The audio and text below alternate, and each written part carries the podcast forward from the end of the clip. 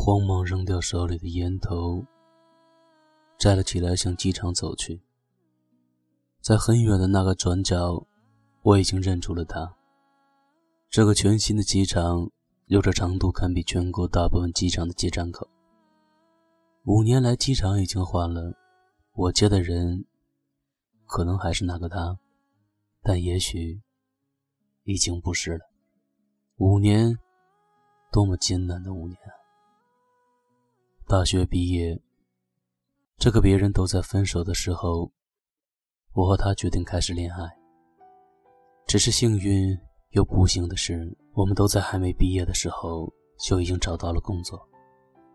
他将前往炎热的武汉，我将奔赴有海风拂过的深圳。散伙饭那天，他帮喝得烂醉的我拎着背包，轻轻地拍着我的后背。叶云说：“你喜欢我？”哈。这个小贱人，我编故事的，你别相信他。那我喜欢你怎么办？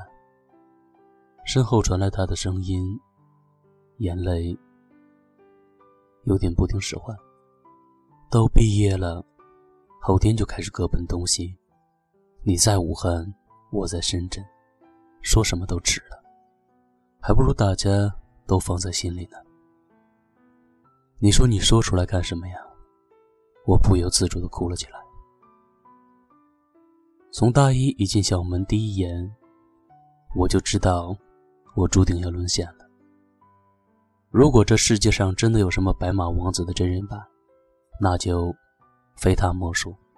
他伸出手说：“你好，我叫向南，受班主任的委托来接我们美术班的才女。”我愣愣地伸出手，握了握。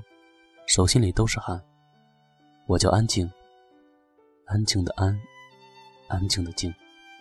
然后，我，我其实不太安静，说话都变得有些磕巴。毕业了，我以为四年过去了，一切就都结束了。可是没想到，竟然在我人生中第二次喝到吐的时候，被他紧紧的。拥在了怀里，我听着他说：“傻瓜，在爱情面前，距离有什么可怕的？”我们的热恋仅仅维持了三天，就各自马不停蹄地离开了学校，前往各自的城市。心中和脑海中满满的都是他，却就在一个多小时的时间里被撕裂开来。扔在了相距一千零七十七公里的两端，开始了无法无天、没日没夜的想念。两个月后的周六，他从武汉连夜租车赶来，我站在接站口等他，等待着到达人群里可能会有出现的他。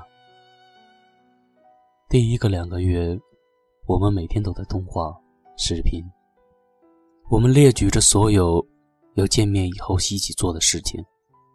这两个月，我把我们说出来想要一起完成的事情记录在笔记本里，足足记了十多页。我们站在车站拥抱，我们旁若无人的接吻。那撕心裂肺的思念，两个月，多么漫长的两个月。我们手拉着手去楼下我经常光顾的小店里吃饭。因为他一定要吃我平时吃的东西。老板娘看到我，笑着问：“男朋友啊？”我有些害羞，但又很骄傲的点点头。老板娘的笑容似乎填满了我所有的虚荣心。如果可以每天这样能看见他，该有多好！就算每周能看见一次，也很好啊。我突然的想。我们谁也没有料到，第一次的分开后。我们直到半年以后才能见面。他妈妈突然病倒了，所有的周末和业余时间，他都要回老家去照顾她。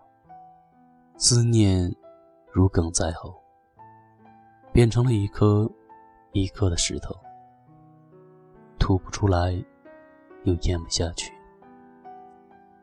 我最重要的那个人，没有任何音讯。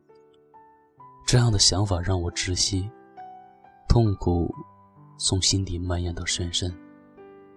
可是我什么都不能说，因为他不是故意不与我联系的，他面对的是病重的母亲，我又怎么可能这样的抱怨呢？我告诉他我所有的焦虑不安，他甚至在电话那头哭过。可每当电话挂断，我总会长长的叹一口气。他的电话没有给我一丝一毫的安慰，甚至无法让我真实的感觉到他。我开始抽烟，好似那吞吐出的烟雾可以代替他来陪伴我。对他的思念，在那段时间里夹杂着太多太多的思绪，一时间我竟然不知道是如何分辨幽怨与爱。痛和喜悦。白天我拼命的工作，想用忙碌来救赎自己，可到了夜晚，我就只能举手投降。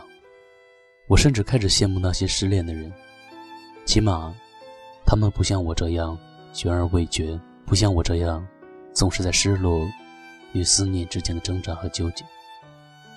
在深圳，我没有什么朋友，每天的朝九晚五。像一只温吞却力大无穷的巨兽，吞噬着我对这段爱情的热情。叶云的到来，就像冬天里突然降临的暖阳，让我的心在冰雪里面感觉到了一丝温暖。他变了很多，比上学的时候更瘦一些，妆也恰到好处。我想，他也许再也不是那个曾经。和我在操场上一起散步的丫头片子。听完我们的事，他长长的叹了口气。异地恋，真是煎熬。一句简单的评价，却道尽了我的苦楚。谁知道这样的日子，我还能坚持多久？我点燃一颗烟，小声的说道：“迷惘。”是与我向南分开的日子里的常态。我不知道现在的自己要如何，更不知未来我和他又能走向何处。半年的分别之后，向南终于因为一次出差不得不来深圳。这样的原因多少让我有些难过。我站在机场等他，飞机延误的两个小时里，我想过很多。与他见面的场景，只是最终见面的景象却出乎我的意料。我没有哭，他也没有吻我，我们甚至都没有拥抱。他对我微笑，脸上满是倦容，而我傻傻地站在那里，不知作何表情。我突然想到叶云的话，也许这才是爱情本身的样子。他的出差只有三天。参加一个培训，他住在公司给他订的酒店，因为离他培训的地方很近，而却和我相隔很远，坐车都要一个半小时。我送他回酒店，帮他简单的收拾一下，就匆忙的往回赶。而他将我送到电梯口，没有理我。这半年之后的相聚，只是匆匆的一面。连个像样的拥抱都没有发生，他就离开了。我们失去了联系，与其说是失去，不如说不知道要如何开始联系。我没有收到他的短信，也不知道要写些什么话给他。每次拨好的号码，却总是无法按下呼出键。这样的失联，比痛快的分手还要折磨人。因为好像在等待着一个开始，又好像在等待着一个结束，到最后，你都不知道你等待的到底是什么。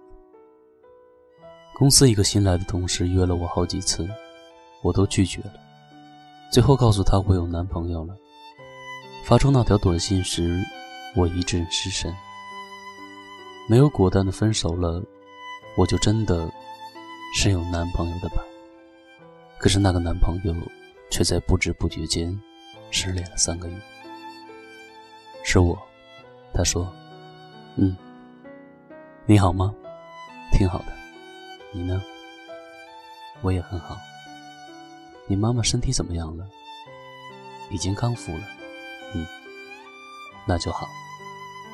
其实一个电话的开场白不会太难，接通了就可以开始，可是却维持不了多久。我们俩的沉默让电话变得异常炙热。”失联四个月的电话，却也并没有那么多话要说。等待我们的话题，似乎只有一个。他说：“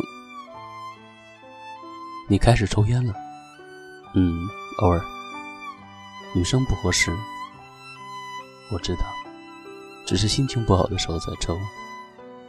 只不过，经常心情不好而已。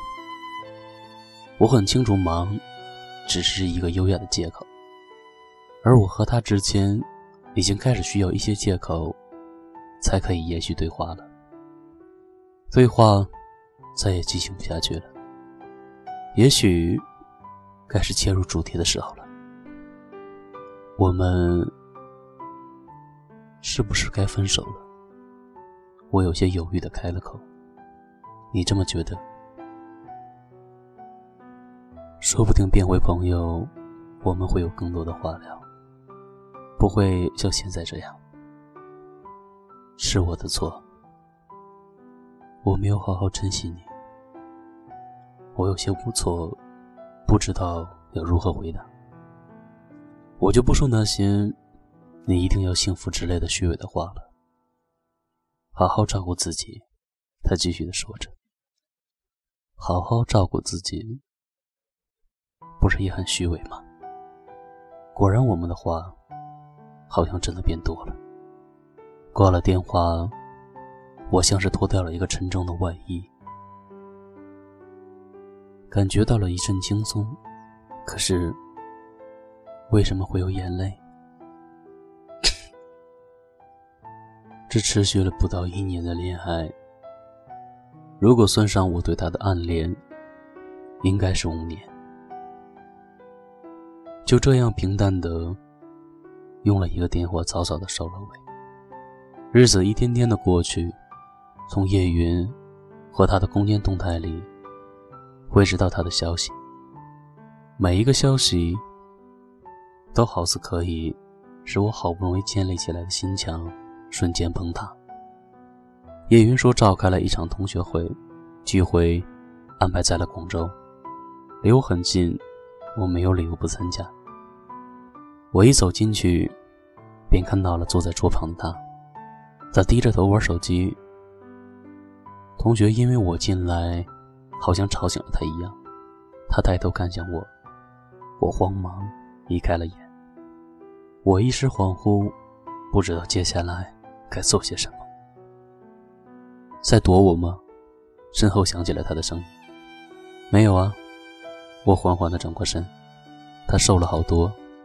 应该是之前的那张病。给我一支。我递给他一支烟，帮他点燃的手有些颤抖。他轻轻地握住了我的手腕，那熟悉的温度让我不由愣怔。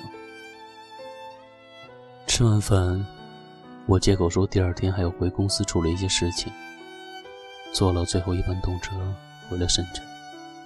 我害怕。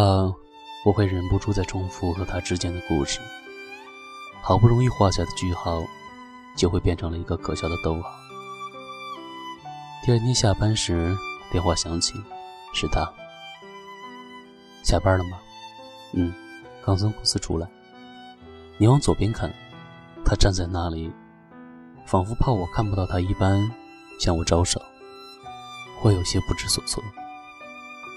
他说会在深圳。留一周的时间，所以过来看我。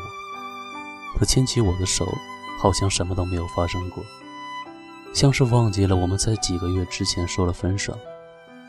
我不由得轻轻抽手，他狠狠地握住，转头面对我说：“你再躲我，我就真的没有勇气再追上来了。”他说：“他是向公司请了一周的假。他说他请假的理由是要追回甩了他的女朋友。领导一听这样的原因呢，就立刻同意了。他还说，这一年里他经历了很多的事，和我分手之后的几个月里，也想了很多。尤其是生病的时候，他躺在自己出租的屋子里，望着天花板，想如果自己就这样死了，他经历这一生和我在一起的时光呢，占了他人生的五分之一。可是我们牵着手经历呢，却不及二十二分之一。这是他迄今为止人生中最大的遗憾。一年的恋爱，四个月的分手，就这样的结束了。分手之后的和好，像是一切归零。只是我们的爱情已经不像刚开始一样那样炙热。我决定坦然处之，坦然的表达自己，坦然的面对一切。这一周，他接我下班，我们一起吃饭，相拥入眠。早晨，我轻手轻脚的离开我的小屋去上班，投入的工作。想着快一点做完手里的事，能够准时下班见到他。他用过的毛巾，我放在原处。牙刷也并没有收起，插在了牙盒里的一角，摆成随时会被使用的姿势。而一起逛街时买了靠垫，也放在了他习惯摆放的桌角，生怕碰触到了，就会破坏掉他留下来的味道。我们的联系并没有太紧密，像是时不时才想起互相打招呼的朋友。可是这样的平和让我很满足。有人说，一场曲折的爱情会让人变成哲学家。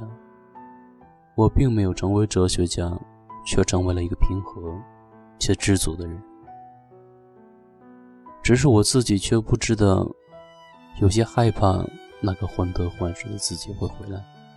又有些害怕，自己这个样子的平静里，就慢慢的把爱情演绎成了一种其他的感情。向南在年底升了职，他说要在元旦假期的时候来上海玩。我们约定在虹桥机场会面。我订了十二月三十一日的机票，我的航班比他的到达晚了一个小时。在星巴克，我却没有见到他。他的手机关机，询问机场，他的航班准时到达。那一天，我有史以来拨了多次他的电话，可是却一直坚定地想着关机的提示音。我在这个陌生的城市机场里辗转反侧，他的手机一夜都没有打动，他依然没有消息。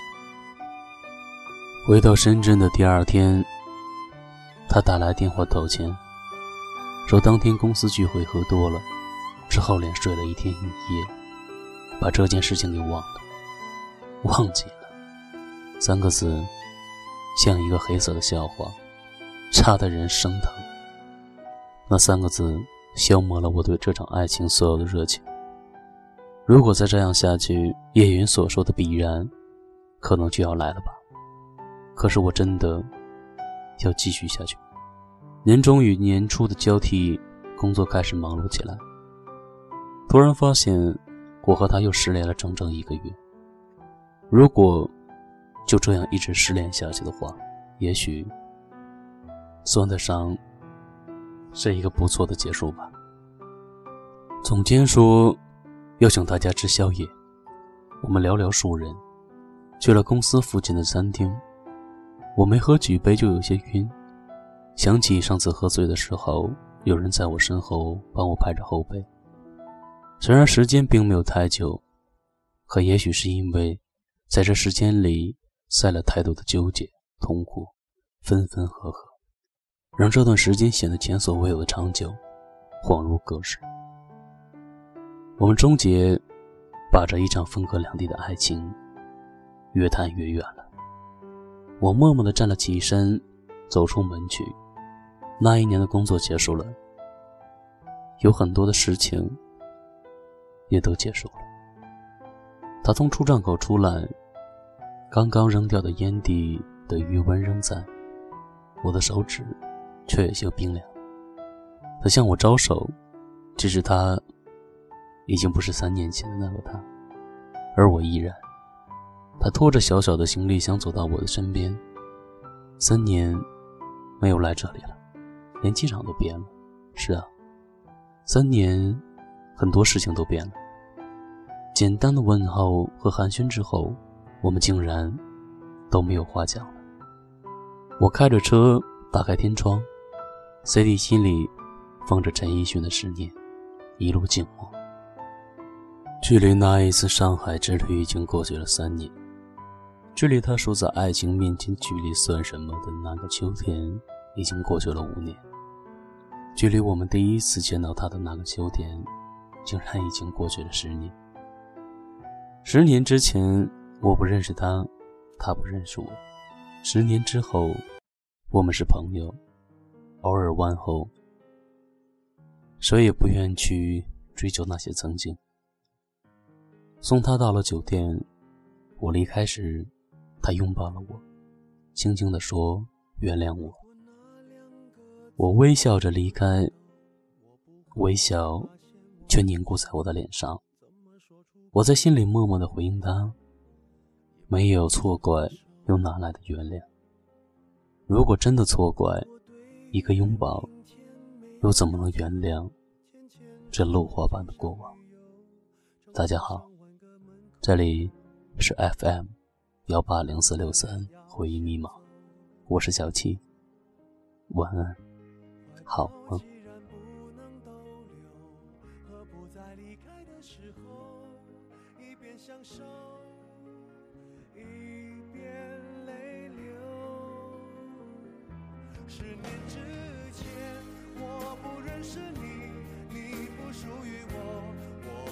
还是一样陪在一个陌生人左右。走过渐渐熟悉的街头，十年之后，我们是朋友，还可以问候，只是那种温柔，再也找不到拥抱的理由，情人最后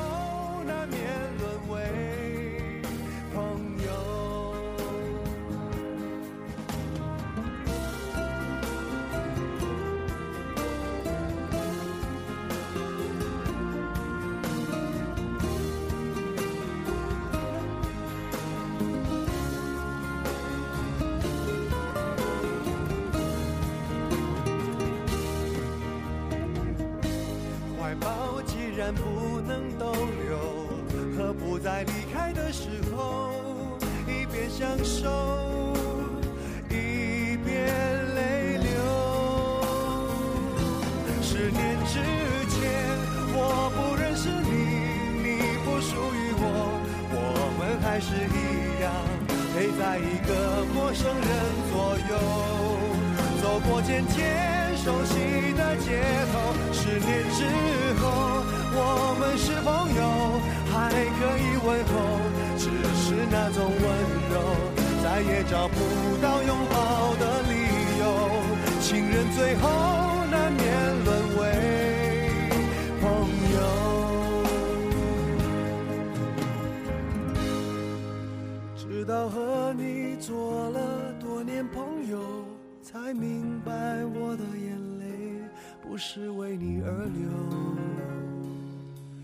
为别人而流。